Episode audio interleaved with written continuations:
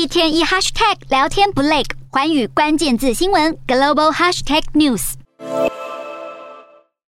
阿富汗在二十二日经历二十年来死伤最严重的地震，规模达到六点一，造成好几千人死伤。来自伊朗、卡达和巴基斯坦的救援队伍和物资陆续抵达，协助救灾。救难人员一边开动挖土机将障碍物移除，一边将伤者送上直升机，另一边也将粮食与帐篷等物资装满卡车送往灾区。而灾情最严重的派克蒂卡省，到处都是新挖的坟墓，还有哀悼死者的民众，也有一些村民不愿放弃自己的财物，持续在废墟中寻找物品。阿富汗红新月会则警告，目前对地震灾民援助的力量并不足够。联合国则表示，尽管想将赈灾经费送到阿富汗，却遇到技术上的困难。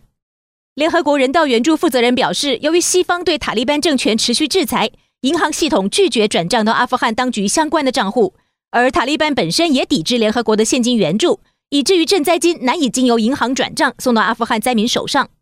We need to engage. Now is not the time to disengage and leave Afghanistan to a bleak future. Now is the time. To redouble engagement. 联合国呼吁双方都应该以灾民为重，做出应急处理，将人道工作放在首位。